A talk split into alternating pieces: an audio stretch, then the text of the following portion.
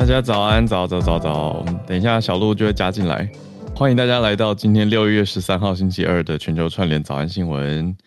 今天特别的是，在房间顶或者是资讯栏都有一个特别的超连接。呃，现在在 Clubhouse 上面看的话，就是一个 Messenger 的图案哦。呃，完全放心的，请大家安心的点下去。这是我们从昨天晚上，礼拜一的晚上开始开跑的一个限时活动，限制时间的限时，不是现实很残酷的现实。好，但也有人说现实总是残酷。好，就是时间限制以内呢，就欢迎大家来参与我们做的一个特别的专案，叫做全球串联早安新闻的国际学院。我看到很多人动作很快，他已经参加这个活动，都把可以兑换的点数啊，可以跟我们参与互动啊，把节目分享出去的内容几乎都按完了，都参与完毕了。那当然也有还有很多听友还没有开始的。所以，请大家点进去。简单说，这是什么呢？如果你还在想说，呃，要参加吗？呃，我很鼓励大家玩玩看。这是什么？这是我们跟一家 AI 公司的合作，叫做 Go Sky。那 AI AI 讲了这么久，有我知道很多人对于什么资安疑虑啊，还有对于什么，比如说 ChatGPT，还想说还要注册哦，什么什么。好，那现在这个我觉得门槛已经很低很低了，因为。它也没有太多的资安的什么问题，因为它就是跟你的嗯 Facebook Messenger 或者是 Instagram 二选一都可以参与。那基本上你点进去之后，最终它还是会联动到你的 Messenger 了。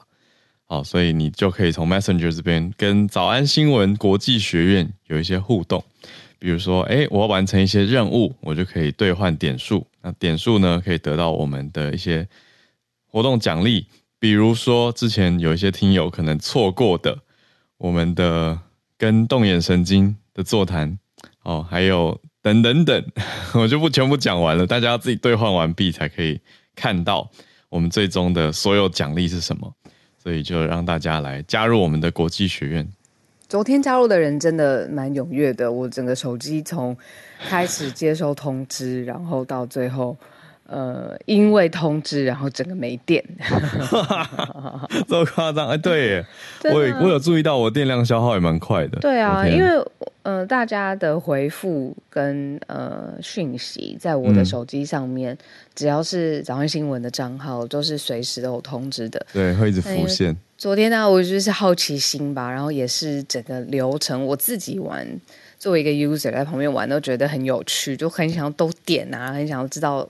我点了这个会发生什么事情什么的，嗯，然后所以那个我收到真的超级爆多的通知，在昨天九十点十点前后，嗯、对啊，然后我自己真的是很开心，因为嗯，我们这一间一起合作的公司 Go Sky，它最早开始它是嗯在喜剧圈贺龙那个时候，它有一个呃疫情期间的作品。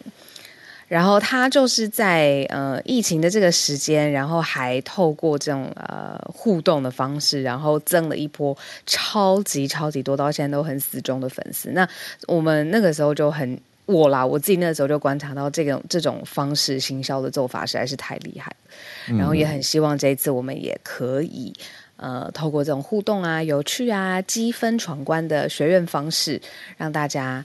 更跟节目上面保持互动，而且不错过节目上面的精彩花絮。对，所以等于是增加跟听友、跟你们大家互动的一个模式啦。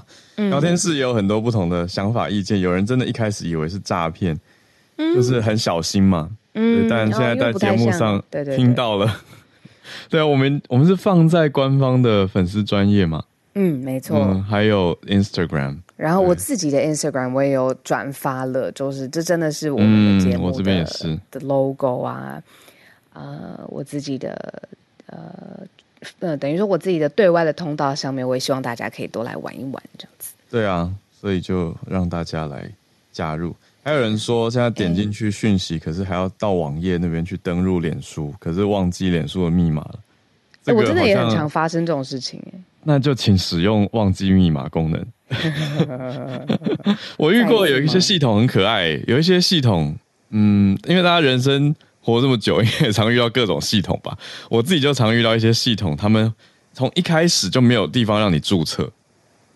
然后我我去问的时候，工程师就会很大方的跟我说：“哦，那你就直接第一次就点忘记密码。”然后我就说：“啊，可是我我我从来没注册过啊，我又没有忘记密码。”他说：“那就是我们的注册。”我说：“哦哦，OK。”所以我觉得不妨大家这样去想吧。如果你真的忘了，就就大方点一下忘记密码。因为我以前还会很好笑，我以前虽然忘记密码。我对我会爱面子，就不知道在跟谁爱面子，然后就是我不要点忘记密码，我没有忘记，然后就一直试，可是最后就真的忘了，而且什么输入超过三次失败还会被锁。我知道，我知道，对我也会有这种感觉，好像是我的记忆跟我在呃竞争，我的记忆一定可以的，最后会成功闯关这样子。但后来我。我就觉得，那就大方点下忘记密码吧，因为一直卡在那边，有时候还锁密码更麻烦。嗯嗯嗯嗯，锁账号了，超酷的。对，哎、欸，我们刚才有聊到六月底的时候，我们节目会有一些新的变化吗？节目哦，六月底还没新变化，还没还没。六月底的，应该说暂时的变化，暂时暂时暂时，因为不是新的措施，就是其实很轻轻松嘛，就是因为六月底的时候，哈尔要到。呃，欧洲一趟嘛，那那个时候欧洲的嗯作息呀、啊，还有我们也希望有一些呃新的串联的时间，所以现在来跟大家聊一下这样子。对啊，嗯，其实没有变化很大，对，就是六月最后一个礼拜的五天嘛，嗯，那五天里面，礼拜二会变成一个特别的日子。对，礼拜二的时间会。变成是呃晚上的时间对吗？傍晚的时间到晚上晚餐的时间，哈尔到时候会在欧洲跟我们独挑大梁的主持。好，对，我是想说独挑大梁，或是如果小鹿那天还是可以加入哦，那一天的好好好，没问题。对对对对，对，对，那天那天比较特别，是因为礼拜二一早小鹿就有一个重大论坛活动，那我又人在北欧。所以我们就协调说，哎，那就当天改成我们去年施行过的模式好了，嗯，就是改成台湾的傍晚在 Clubhouse Live。嗯，那当然对于 Podcast 是影响不会太大的，只是说那一天可能会比较晚上架。对，会比较晚上架之外，因为呃时区有调整，就是台湾时间的二十七号那一天晚上，二十七。对，那 Clubhouse 的朋友就是当天早上，如果早上八点还是习惯性的打开来，不要不要不要害怕。我们那天是下午晚傍晚的时间，那因为时区不一样，所以更欢迎就是平常因为时区的关系，恐怕没有办法直接加入的朋友，可以在这一天让我们听听你的声音，让我们听听你所在地区的生活的声音，这样子。对，我也会去敲一敲我们常常连线的欧洲听友们。对呀、啊。嗯，那如果平常是在中东啊，在欧洲啊，在非洲这个时区的，哎，刚好那天欢迎来，嗯，直接线上连线，就会是大家比较是偏中午吧，欧洲欧非这边中午的时间，嗯嗯嗯嗯。那当周的礼拜一、四、五都没有变化，对，嗯，一、三、四、五就是变我请假。那是交给小鹿了。那如果我半夜睡不着觉，我可能会出现。没问题。对，是这样子的。好，所以就先跟大家预告一下。那如果欧洲的听友迫不及待想要连线的话，就记得二十七号那天可以再注意一下我们确切的时间。嗯，呃，聊天室当中，因为我一直在看，还是有人会觉得有诈骗感。嗯、那不如我们就在这边正式的。呃，宣布不要担心，这不是诈骗。我们刚刚到现在也一直正式宣布的，这只是我们设计的一个互动的闯关游戏，让大家可以更呃，比如说分享给身边的人，或者是记得呃，跟节目上面保持互动跟连接，或者是大家到最后就可以闯关去领取，或者是换兑换呃，之前我们节目当中最重要的重点精华之一，这样子。没错，没错。对呀，别担心。倒是呢，哦、我有一个、嗯、最后一个小小提醒，因为我有一直还是收到那个通知，大家如果在路上通勤的时候玩，特别小心安全。哦，真的通知很多哎。对啊，现在也开始有跳出来。对啊。好，那就谢谢大家，也欢迎加入我们的国际学院。时间有限制，所以把握这十天。好，那来，我们来盘点今天的国际消息。没问题。嗯，今天的前三则我觉得比较稍微严肃一些，但第四则相对轻松一点哦。商业生活面，前三则是什么呢？第一则是一个智库的研究，德国这边的智库，嗯、在分析中国的一些工具，那很有意思，所以我们把它放在第一题哦。就中国要怎么走出一些围堵，他们应用了一些制裁跟反制裁的工具。我们来看看这个智库的研究跟解析，大家也可以聊聊我们怎么看这件事情。第二题则是跟我们关系很近的日本福岛核灾当时受到影响的核污水，嗯嗯，这个月应该会预计。会排放到海里面去。那相关的邻近国家，特别明显的是南韩，呃，有在做一些编排。南韩在扩编国民安心状况管理室这样子的机构，所以在应对的其实是大家的心理状态。嗯嗯，面对到这样的污水排放，那这个这一题这个题目我们去年就讲过了，就是预告过，但也没有确切的时间。那现在看来应该就是六月了。嗯嗯，第三题则是联合国这边公布了一个，嗯，他们观察调查的结果，让人有点沮丧，是说性别歧视十年来没有改善，嗯、那主要是对女性的偏见还是根深蒂固。这题在最近讲起来特别有感受。嗯，最后一题则是相对轻松一点，在纽约看到，也不只是纽约哦，是全美国。美国的外送员增加很多，所以 薪资也涨了，福利也受到重视。纽约市长还要做一些补充，嗯，我们就来聊一下这件事情。好，那就先从这个德国智库开始讲起吧。德国智库的这个研究呢，我们要把它放在比较长的时间轴来看。它虽然呢是现在的新闻点，但是其实在过去酿酿成这个新闻点的时间跟事件，其实已经拉得很长了。怎么说呢？二零一八年的时候，那个时候中美贸易战因为关税的问题，呃，各式各样的壁垒，我们说那是贸易战的开打。嗯、然后接下来呢，二零二一年以后，我们早安新闻也一直常常报道的，就是说新疆的人权的问题一直在国际的领域上面被浮现，大家会认为说新疆这个事情其实违反了呃各个国家他们自己遵守的或者是想要呃持有的人道主义的精神。嗯、然后到了二零二二年，俄罗斯入侵乌克兰，然后中国跟俄罗斯的关系又非常的相近，所以其实各个国家对于中国都有或多或少的制裁的方式。那这个德国的研究智库的研究就是说，围绕着这一连串的。各个国家对中国做的事情，那中国他们在研究什么呢？他们在研究一个反制裁的方法，而且呢是围绕着金融工具这个核心在做研究，在做打磨的，就是中国的说法。在因为金融的工具在国家他们自己有很多政策上面可以直接决定下来，对外国该怎么做，所以这一系列就被变成是中国的反制裁法。现在反外国制裁，这是中国加速推出的。呃，一个新的政策的方向，那反了围堵，而且反制裁，这个是欧洲智库对中国做出来的，现在他们努力的政策的方向。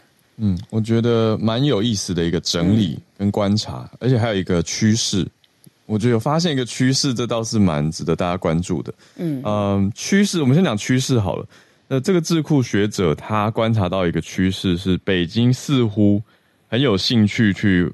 打下一个新的法律基础要做什么？就是将来可以有中国对外比较强劲的金融制裁。嗯，因为目前北京对外没有太强大的金融制裁工具。嗯嗯，这个我们可以来讨论一下。因为对于台湾来说，我觉得北京过去其实有提过一些不同的制裁。嗯，那包括他从贸易面下手，那算不算金融？我觉得算啊。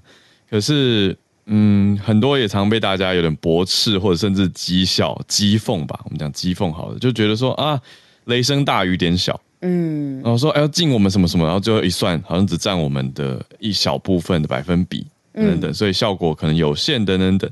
但是北京如果用针对这个面向去加强它的法律基础，它以后金融制裁工具变强的话。嗯，我觉得那对我们来说就是一个警讯跟要注意的事情。嗯，那是我们再整理一下这个研究，有讲到目前已经有的一些制裁工具。好，对，有讲到说这个其实我们都多多少少听过，但把它整理出来。比如说针对个人的境内资产冻结，这边讲的当然是中国境内。另外呢，签证的入境禁令，嗯，还有禁止跟中国实体的合作。嗯，那其他如果对企业面的话，就是出口贸易的管制。这几个是他整理出来，大概四项是中国主要的制裁手段。嗯嗯嗯嗯。那目前的法律框架有小小鹿刚刚讲到的这个反外国制裁法，对，它真的是一个法的名字，对，对，对，这是一个法。那另外是我们提过的一个清单，叫不可靠实体清单，之前有更新整理过嘛？嗯、呃，那现在中国看起来就近期的政策辩论是在往这个法律基础要去强化，所以将来可以有这些我们刚刚讲这个两个法，嗯，当做基础或者是再延伸，可以有更多的制裁。那听起来这个是法律层面的新闻。那其实你如果放在外交跟国际之间、国与国之间的互动上面来看的话，就是中国它这一连串外国对于中国的制裁，中国不愿意被压着打，讲白话文就是这个样子。那他们自己也要研究，而且也出台了，就碰到这样一系列的制裁的时候，自己中国有什么工具可以对其他国家施加压力？嗯。所以像我们刚刚讲到这个反外国制裁法，就是比较近期。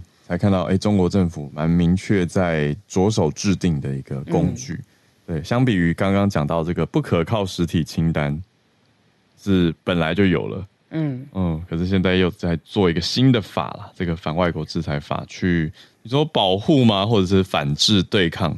反制都可以。对啊。嗯嗯嗯嗯，中国的消息是好。那我们再来看到日本。对。嗯、呃，这个决定呢，其实是国际原子能总署他访问了之后做的考察之后的决定。他从呃五月份五月底开始到六月初六月二号就是访问福岛。那这是呃 IAEA 最后一次考察这个相关的排放的设施，最终报告呢，就是说现在他们认定最终稀释的水对于环境其实是没有影响的。什么稀释的水呢？嗯、就是因为这个福岛的第一核电厂里面储存了巨幅的受到辐射污染的核污水，那它一定得处理嘛，它不可能永久都储存在里头，所以一定要用呃严谨。血的，而且经过考察的方式去稀释它，确定对环境没有影响了。然后 IAEA 它确定这件事情没有变动、没有影响的状况之下，最后是同意，而且马上来释放，就是排放入海水当中。所以呢，NHK 就有报道，就是说，呃，其实整个电电核电厂它是属于东京电力公司，就会开始试运转。这个一个叫放流设备，就是稀释过的核污水要流入大海当中。那这个月开始哦，因为六月二号 IAEA 决定 OK，那所以就开始试着排海排入海中。那临近日本的国家倒是有点担心，包括了像是南韩啊、中国啊，就是这种核污水，呃，会不会对海洋造成了相关的影响？但是刚有说这个前提是呃，国际原子能总署。它其实只有访问的，而且呢，这个月开始就是开始放流。嗯嗯，对。那主要讲到这个无法去除掉的放射性元素是叫做氚啊，tritium。嗯，氚、呃、这个东西，目前日本的技术根据东电讲出来，他们是说这个是要处理水啦，就已经处理过了，可是还是要用海水稀释之后再排放入海。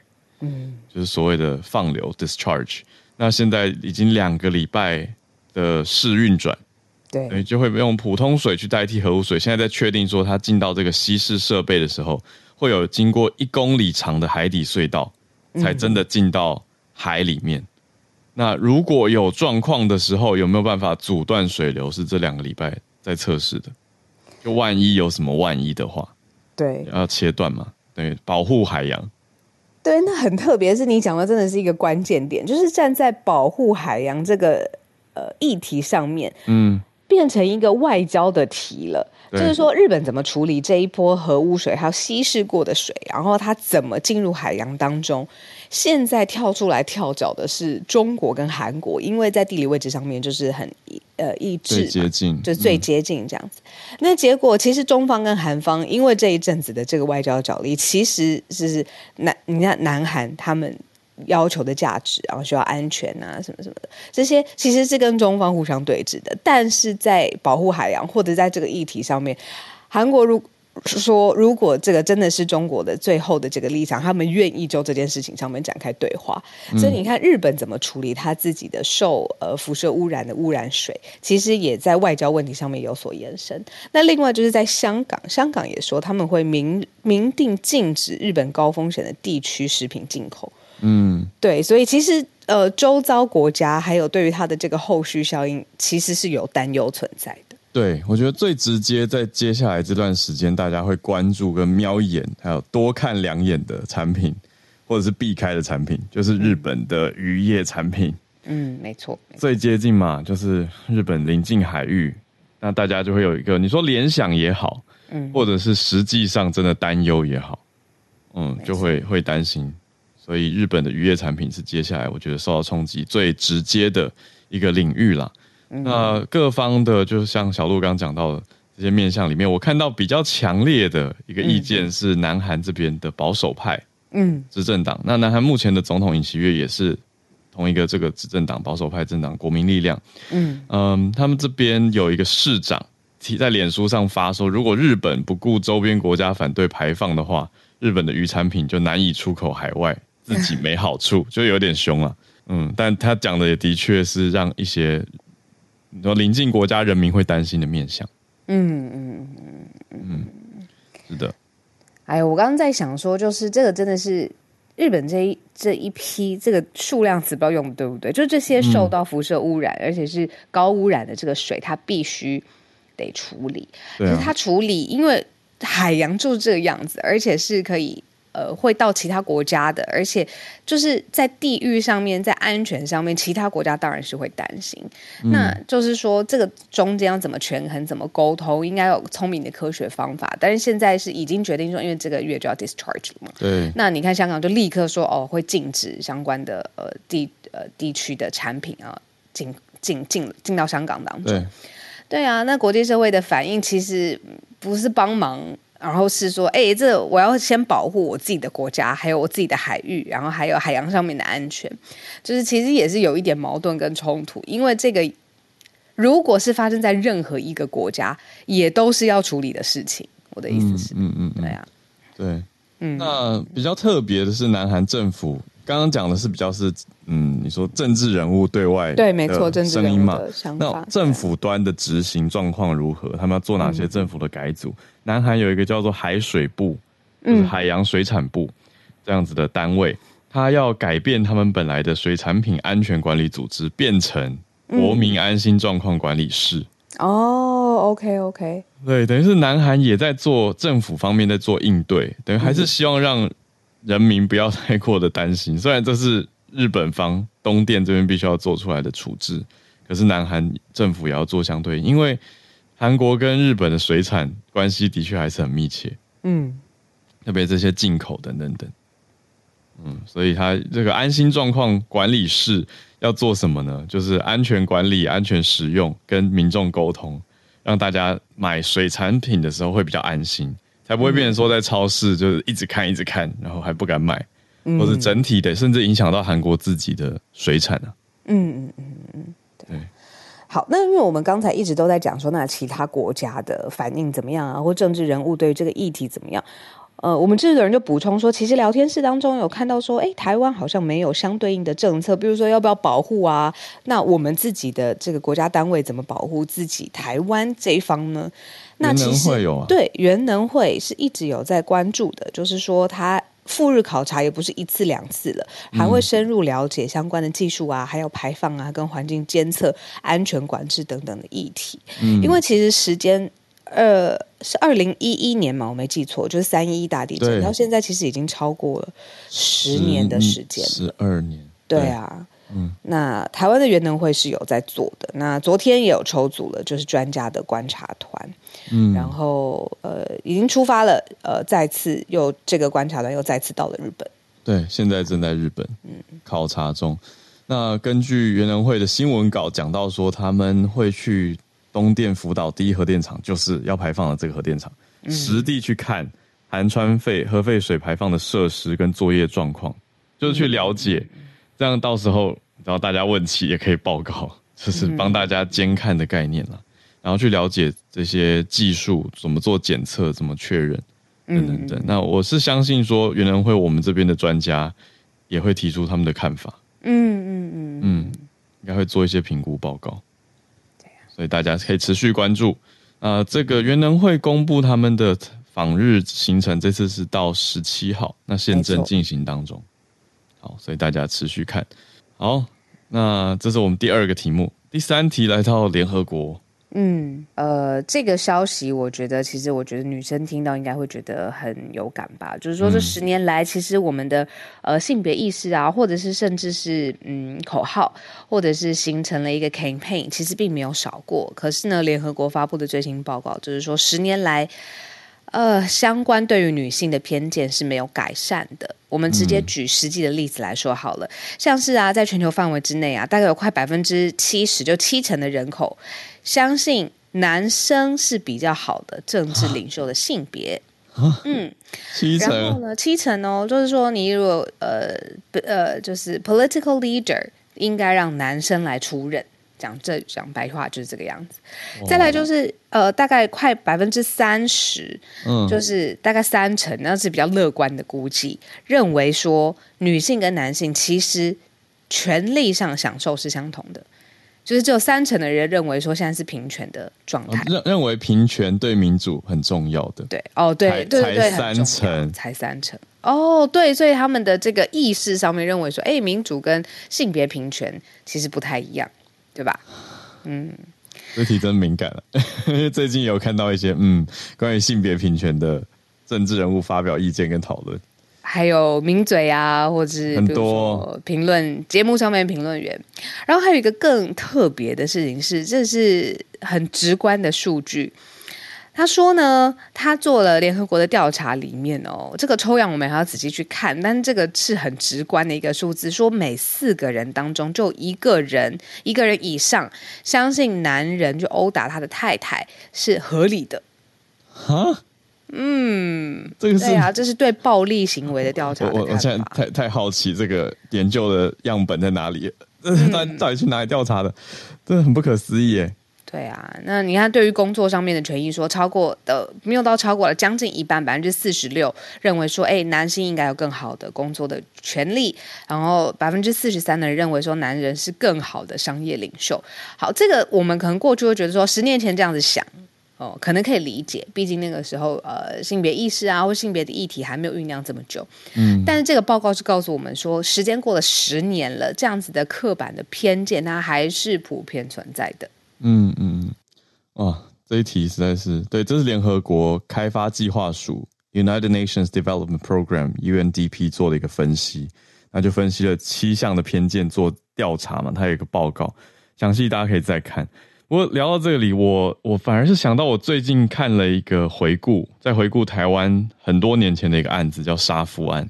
嗯哼，嗯，那个这个案子是邓如文，就那个时候，哦，我记得，我记得，对，很大的一个案子啊，就是读读完详细的情况以后，了解完这复杂的家庭身世跟受委屈，女性受委屈的情况，太太受委屈的情况，对。就似乎能够理解了很多面相，而不是单纯的把它看成说谁对谁错这样子的事情。那对啊，可是当时我比较震撼的是，现在在回顾看当时的一些呃报道文字，讲出了民间观念，嗯，说那个时候就一行直白白的写说有法不入家门的概念。哦，应该是什么八九零年代的台湾，清官难断家务事，对，就认为说也是对，然后你就算去报警或者提出到一个公共系统里面，会被弹回来，嗯，就是说，哎，那是你们自己家务事，你们自己处理好不好？不要弄成这样，很难看，等等。可是，难道就不用有法律介入了吗？嗯，国家的公权力是不不包含在里面的吗？就会让大家现在的大家会觉得啊。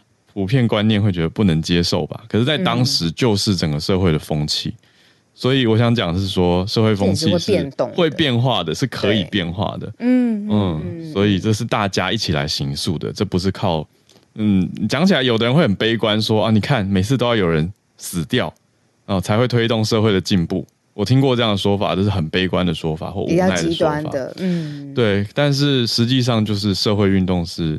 呃，观念是大家一起来形塑跟讨论的吧？吧对啊，包括我们现在讲这一则，也是大家一起在思考。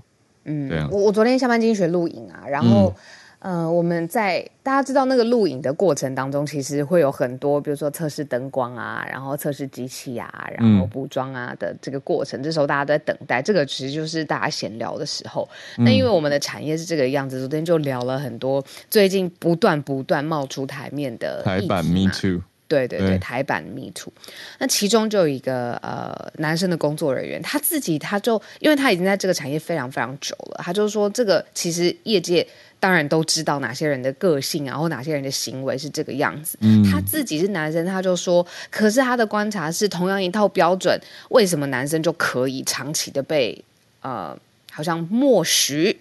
然后呢，就是讲出来的就是女生的不对，女生太敏感，然后女生呃怎么小题大做，然后呃或者是有的时候性别是反过来的，这件事情也变成一个没有发生的空间。他就觉得说，嗯，总结一句话，标准对于男生跟女生根本是不一样的。嗯，那我就是我就是很很很惊讶，就是会觉得说，哦，他自己身为一个男性，有一种反思感。对对，因为他他在他的。结论里头，他是想有更多空间、更多默许空间、嗯、更多哦这样子 OK 了，好好算了算了算了的那那一方，但是他反而自己会觉得说不对，应该要有同样一个标准，应该要呃女生要在这个关系呃状态呃权力关系之下，应该要受到更多的被重视这样子。嗯嗯嗯，对，我觉得这是一个很好的讨论，因为嗯呃很多时候大家会心急，就直接拉成一个说啊，那男女什么要求都要一样啊。就是这种齐头式平等，可是我觉得实际上不是这样。子，对，它是很有细节跟复杂度的一种平等，就是很多魔术空间要去谈，而且目前的现况其实说起来不是只有单一方受害，嗯，就男女生其实都有受到这个社会的一些你说委屈或压迫，委屈，所以才会长成现在这个样子，对，唉，你聊天室大家很有感呢，很有感哦，你看。有人说：“哎、欸，抱歉，对这个议题是完全没有感觉在进步的。嗯”嗯，你看这样子也是一派的声音，对吧？对啊，就认为是停滞的。对啊，然后说：“哎、欸，最近不是有在捷运站里面说，哎、欸，穿的太少或比较暴露，然后结果还被就是呃相关的工作人员、捷运站的工作人员说话讲话，说不可以这样穿之类的。”就是一些我们现在我们啦，我跟你会觉得是古代的言论，还是时常出现在现代社会里面。什么铺路或什么什么没锁门，这个之前也是看到嘛，就觉得哈，就是一些观念，你说旧的观念跟新的观念现在是并存在这个社会上的。嗯、我觉得不用过度的悲观，因为新一代有有我我我有看见新一代有不一样，可是你说旧的观念还在不在？还在啊，而且还是很强烈。因为也很难的去改变根深蒂固的事情，任何人都是这个样子。你说习惯，或者是他就是。用这种方式去看待世界，跟世界互动，其实也很难。那就是多一点讨论，多一点声音。对对对，对啊。那现在这些古老的一些奇怪的压迫说法，还有出现在大家的社群文字啊，或者是也许影像里面。嗯、我知道让很多人也看着觉得啊，还是很不舒服，或者觉得不可思议。嗯，但就要我们就有一些力量要去平衡嘛。比如说该谴责要谴责，该抵制要抵制，嗯、那该讨论要讨论这些。就就是正在一起魔术的过程吧。对呀、啊，嗯、而且我特别想要讲的事情是，昨天呢、啊，跟我一起录影的这表达这这个想法的人，他其实是一个幕后的工作人员。嗯、就是你会觉得说，哎、欸，其实，在整个业界当中，荧幕前的人，呃，好像接触到最多，然后听到最多，然后有很多的发声权。那其实。幕后的工作人员，他们其实是看得更清楚的，真的，因为他们是从，比如说荧幕前的人到场之前，他就已经在现场观察一切，然后我们荧幕前的人录完影了，他在现场收收工，每一场的录影他都是这个样子。啊、那他从他多年幕后的观察，他说的事情是，其实呃性别不一样，大家的标准是双标，那就是开启这样子的讨论。对，我都喜欢开一个玩笑，叫做不要得罪摄影师。嗯 人家早早在那边准备了，然后我们得罪的话被拍很丑。啊、那另外在口译界的话，最最最类似你讲的这种状况的工作人员，就是口译的技师，就是口译设备的工程师。都他们听过的口译员是比我们口译员自己听过的还多。多，嗯，对，所以也他有超级多故事的。可是真的资深的常常都微笑不讲。但但有一些奇怪的事迹就会在业界传开。没错，对，这些对啊，好，哎、欸，我们第四题还没有来继续继续继续，第三题展开很多。对，今天我们盘点的最后一题，等一下还是进全球串联哦。没错。对，那我们今天最后一题是美国的外送员增加很多，薪资跟福利也受到了大大的重视，蛮高的耶。原因就是因为这个基本时薪其实蛮高的，现在是二十美元。对啊，酷吧？比曼哈顿平常的基本时薪十五块还高出五块左右。对，就是外送员这个呃呃职业类别的最低时薪是高出一般的。呃，其他类别的平均的，那主要就原因就是因为疫情的时候，大家真的是很需要就是这样子的服务。你不论是送食物，这种是最基本你赖以为生的，还有各式各样的，你说商业上面需要的东西，实际的货品啊、文件啊等等的，那人事成本飙涨，那所以就是呃。在美国一个非常非常红的外送的平台叫 DoorDash，嗯，然后就是希望就是哎，这可不可以用法律的方式去把这个时薪固定下来？然后结果最后结果就是时薪大幅的上涨，然后也让这个外送员的人数大增，然后因为他们的福利啊、嗯、薪资啊受到很好的重视。对，应该说 DoorDash 他们更像是有点呃受到影响的概念，嗯、受到影响，因为哦对，因为是得平台提供嘛，对不对？对，那提出来的是美国纽约的市政府，嗯，所以是市政府宣布说要调整外送员的最低薪资规定。那纽约曼哈顿有六万个外送员呢，这个讲起来就让人觉得好多哇！对啊，曼岛就有六万个外送员。那以这个例子来说，目前平均是七块美元，调完之后会调到二十。蛮多的，快要三倍。两对啊，快三倍耶，三倍。因为七块的话，就是我好多年前，我十几年前在美国打工的时薪，我就会觉得啊，竟然没变吗？但是调了三倍，又会觉得哇哦，到二十块等于快六百多块这样子。对，那曼哈顿目前平常的基本时薪是十五，曼哈顿的价格很高嘛？嗯，对啊，所以其实外送员目前的确是偏低啊，应该说低于本本来平均的一半呢。那可是 DoorDash 就。就就不开心，会觉得这个调涨幅度一下子太多，的确有点多啦。因为这个直接影响了，像是像 Uber Eats，他们也说，就是，哎、啊，现在新的这个法令让整个平台的人事成本大增，嗯，然后那变相会发生什么事情呢？就是压低小费啊，裁员啊，就是。运营端啦，平台运营端，对，然后或者是要要求外送外送员要完成更多的订单，嗯，这样子他才有办法去度过这个忽然间上升的时时时薪的冲击。对，那他就认为说，那就是压缩到外送员他一开始选择这个职业，他追求的什么嘞？弹性、灵活、自由。因为如果接下来平台会要求外送员他得做更多东西，那就跟他们一开始选择这样子的工作形态完全抵触嘛。那就是从这个 user 的角度，就是外送员的这个角度在说的。那的确是像 DoorDash 跟 Uber Eats 这个这种外送的平台，现在蛮头大的。嗯，我看到一个比较有趣的角度，当然除了平台很纠结以外呢，嗯，比较有趣的角度是人人类劳动，你看不能讲人类，呃，劳工权益的这个面向，就外送员权益有没有人在在顾呢？我们如果参考美国这个例子的话。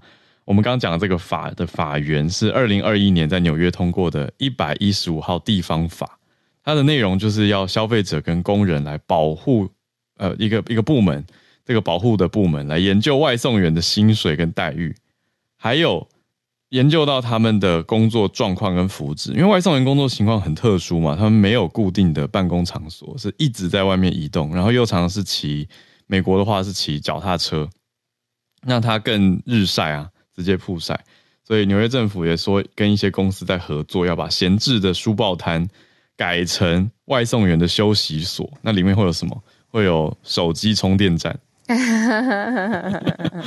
就是让大家有一个休息处这样子的感觉。嗯，嗯，那我现在重要对啊，讲到这个，我就会想到我在在越南看到的画面，就是满街的摩那个外送摩托车哦。对，对，对，对，就停在路边，可是他们也没有遮荫的地方，所以常常很多人就躺在摩托车上睡觉。嗯，那就照也直接晒吧，对不对？然后再来也方面保护他们，就像你讲的，直接晒啊，或者他在你看他睡着的时候，他的安全警戒一定是也是往下降的。对对对，倒不如有一个集中的休息的地方。对啊，哇，纽约的书报摊是一个这么 iconic 的标志。Kiosk 对，对啊、然后现在不知不知道数位化之后，因为我好久也没有回去纽约了，那个书包摊长成什么样子？嗯，对，然后他说可能会变化外送员休息站，站蛮特别。嗯嗯嗯。哦，哎，我接下来也有呃时间会安排去越南诶，可是对早安新闻没有影响嘛？对啊，你很很久没回去了吗？呃，不是回去，就是很久没去玩了嘛。对，很久没去玩了，我也我也很期待疫情之后，不知道越南变化成什么样子。嗯，对啊。你要去北越还是南越？南越，南越，南越。哦哦哦，好。南越，对啊。那应该还是很热闹，居民市。好，那我们就来进全球串联的时间。好耶！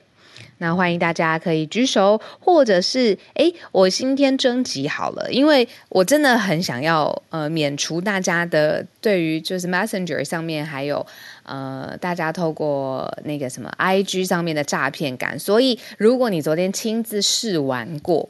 然后有一些心得，或是一些想法，或者哎，你有建议想要跟大家分享的，也欢迎今天可以举手跟我们讲一下你这个国际学院里面你跑完流程之后的感觉。欢迎举手，让我们知道。我觉得这样子也是让大家可以更安心，知道说，哎，这真的是大家一起在闯关，然后一起累积点数的一件事情。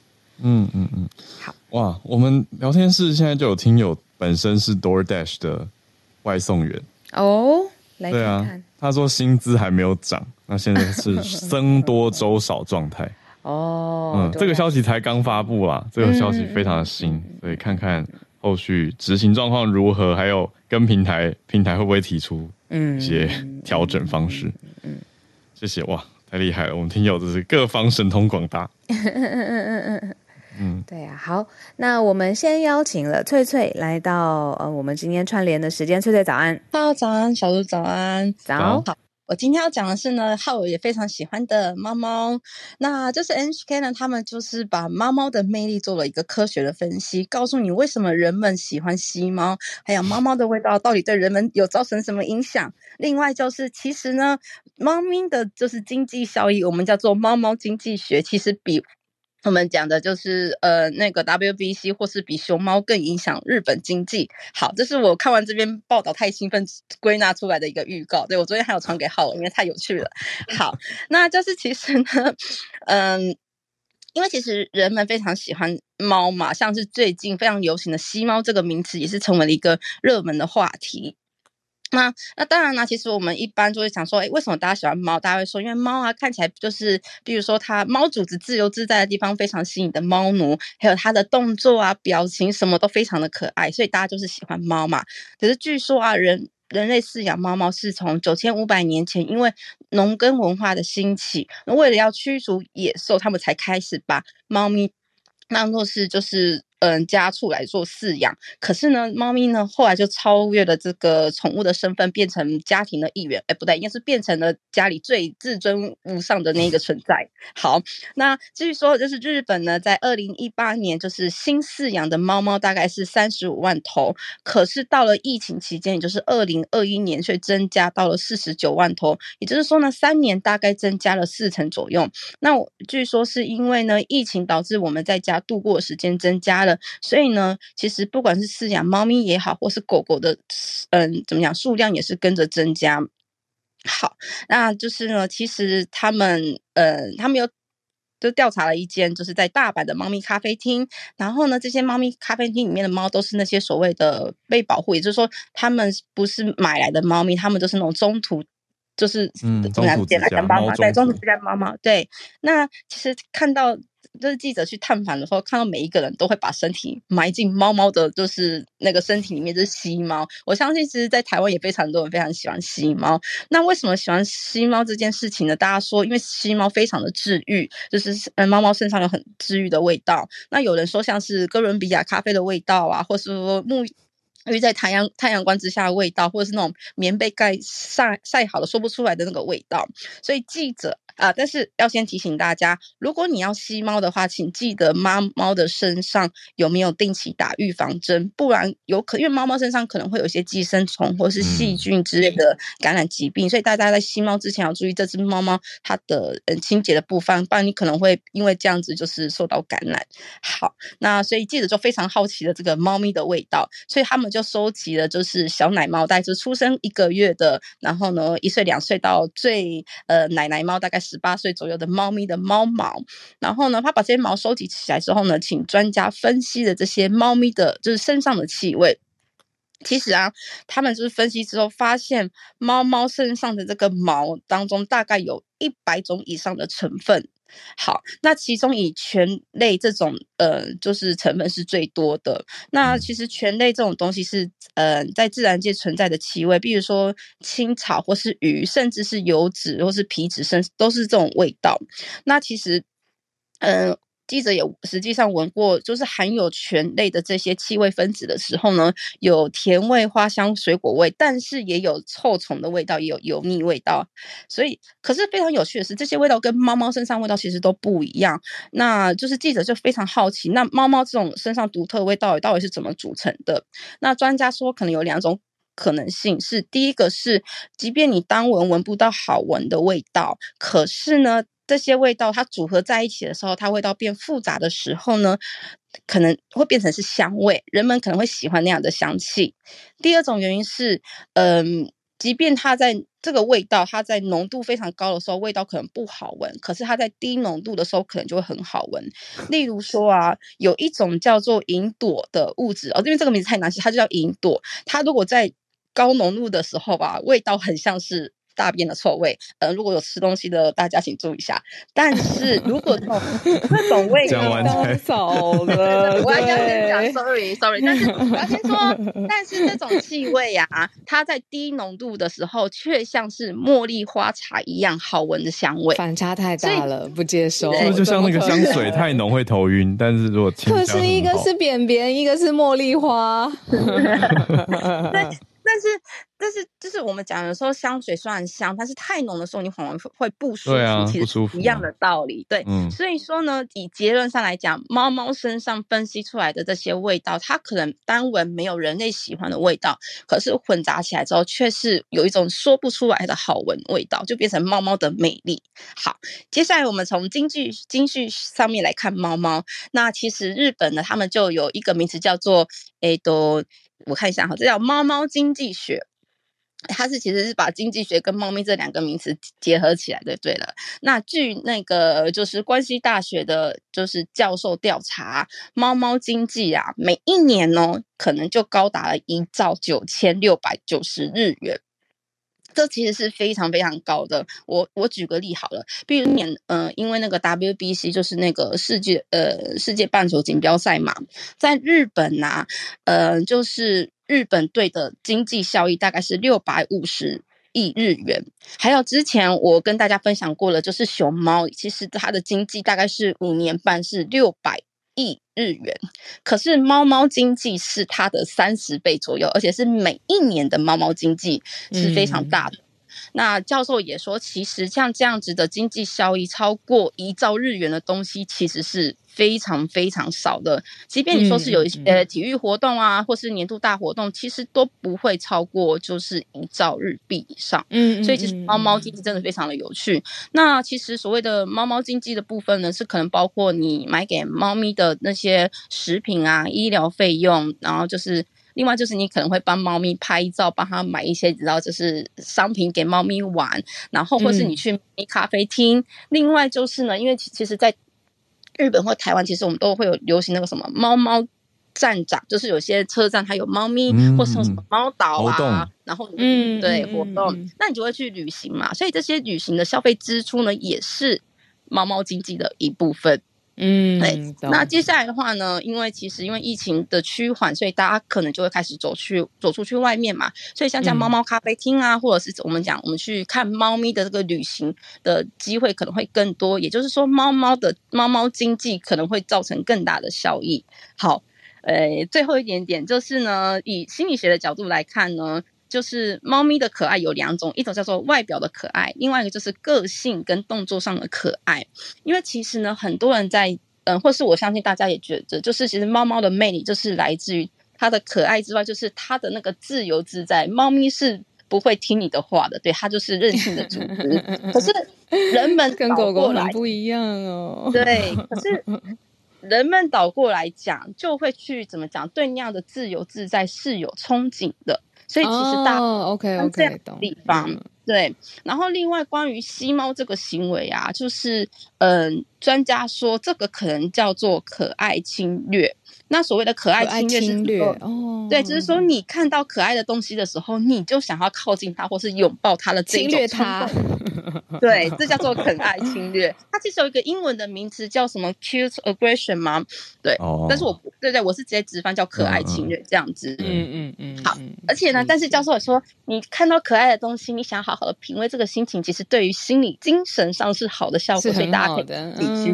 对，那嗯，最后就是呢，以生物学的角度来，那呢有另外一个专家，他就研究了，就是说透过跟猫的接触，对于人的大大脑到底有什么样的影响？那就是一个就是摸猫的玩具，一个是摸猫咪。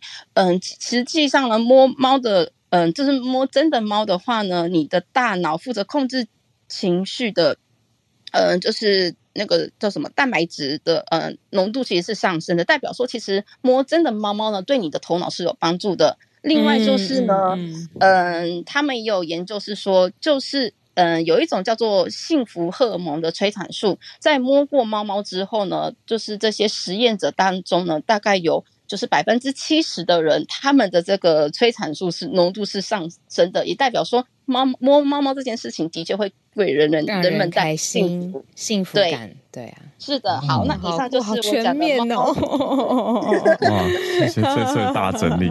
催产素刚好我最近嗯，我们因为上课我教学上有用到一个素材，有去了解，就是 oxytocin 这个东西很有趣，它有一个绰号叫做对 O X Y T O C I N，oxytocin，它叫做拥抱荷尔蒙。对啊，一定要的。就是人跟人之间也会会发生，对对，人跟人之间拥抱都会有一个幸福感，或者是降低你的这个压力反应，对啊，有一种荷尔蒙。那没想到摸猫也有这个效果，多摸几下。那没有猫的我下了节目，狗狗可以吧？我觉得狗狗也会吧。宝宝宝宝老公，不小心阻断了闪光弹的投放。对啊，好了好了好了，狗狗应该也可以。刚才那个翠翠在讲的时候，我在想的就是，也不，他是说你去对可爱的东西，你去靠近它，然后去主要抱它、休息它，我也会吸我们家狗啊。对啊，就是诶，身上狗味哦。然后我就想说，那不然它能有什么味道？反正就是一种可爱的称呼嘛。对，可是我觉得，我觉得有趣的是，吸猫吸狗的时候，其实一方面也在观察它们的健康状况。那出现四组的一面，欸、对对对对对，很新鲜。啊、因为它如果气味忽然间呃怪怪的不一样，嗯、对啊，你想说你去哪里玩了，或者你会不会不舒服，还是怎么脏脏臭臭的？对对对，对，要洗澡了，对，好可爱哦，好可爱哦。我很少看到你会。我当然是看不到，可是就是吸橘宝啊的照片什么的，下次有的话，我觉得有吗？有吗？有吗？好好好，有，只是不不敢太常贴出这个可爱侵略，怕被大家觉得太变态。对，哦，小鹿也很少贴跟狗狗的照片啊。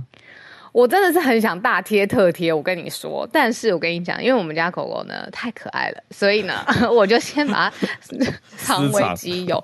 而且我跟你讲，我是个性有变化的，你知道，你认识我，我，我之前根本是一个没有宠物缘的人，嗯、就是我就觉得啊，你是逐渐转变成 dog person，真的，我真的是，这要谢谢我们家狗狗，它 给我了一个新的世界。对啊，嗯嗯嗯，因为他真的很可爱啦，下次再跟你好好介绍他。大家聊天室也非常的反应热烈。我看一下来来，我把它划开。我跟你说，我有的时候对于聊天室点开都会有一个，就是一口气，不是对，还有就是我很怕我沉溺在大家的聊天当中，哦、然后结果我，你知道，你有时候专注看一个东西，然后你讲出来的话，对对对，看太久，你讲出来的话的节奏啊，或者是对对对，我整个 会跑掉不一样，因为你们聊天真的太好看了。我点开的时候，我深吸一口气，好，好，对，我们今天的串联也差不多，那这个差不多。段落变成一个很特别的猫猫小专题，呃，谢谢翠翠带来的大整理。那我们也会再把它整理到我们的摘要里面去啊。我们的 对，还是要跟大家呼吁一下，欢迎大家加入我们 Premium、Premium Plus 或是 VIP 持续在推展的专案。那在 Premium 以上的听友，就可以在 Premium Club 里面看到我们每天做的文字摘要整理。嗯 我现在掉入了聊天室当中了，嗯、对不起，你感觉到了吧？有小鹿开始出现一些就特殊的笑声的时候。对啊，其实这不是针对浩尔在讲的，是完全在看到那个聊天室节奏，肩膀抽动。对对，没错，我自己就开始，太好笑了，进入聊天室的宇宙。对，我觉得他很幽默，很可爱。对啊，谢谢你们。好了，啊、时间差不多。嗯，谢谢大家今天的收听、参与还有连线。我们就欢迎大家来我们的国际学院玩玩。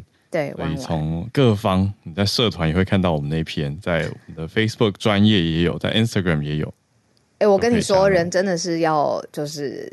好好的照顾自己的许愿，因为我那个时候啊，嗯、最早我我我我不忘记有没有跟你分享过，就是疫情那个时候，贺龙他那个什么隔离毁灭一百天，他那个时候粉丝数不是像现在这个样子，哦、就是曾经，因为他刚刚开始嘛，但是那个时候他就用了这种游戏化的聊天机器人，他的影片点阅，他的铁粉的轮廓也被筛了，频道冲起来，没错，然后他的影片啊分享讨论的数字。我那个时候我就在心里想说，哇，我真不知道有朝一日我可不可以也有一个这样子的闯关游戏啊？就是一个想法。你说你也要，你也要一百天吗？不是不是不是不是，我完全没办法隔离毁灭这样子。那个是贺龙，他可以做的很棒的。结果没想到，你看若干年后，我们也有了我们自己的节目，我们也用这样子新的。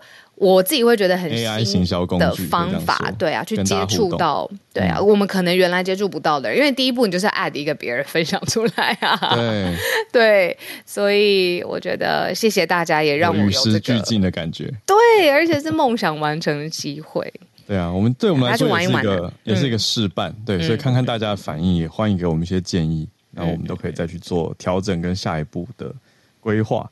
所以，总之欢迎大家加入这个时间限定的国际学院，让大家觉得有趣好玩，然后每天可以来兑换点数，对吧？还可以转转盘，看你的运气。嗯嗯，好，所以来玩一玩。那我们就保持串联，明天礼拜三早上八点。哇，又又一个一个周末了，这是一个小一个礼拜又过了。对对对对，没错。OK，就明早见，大家拜拜，大家拜拜。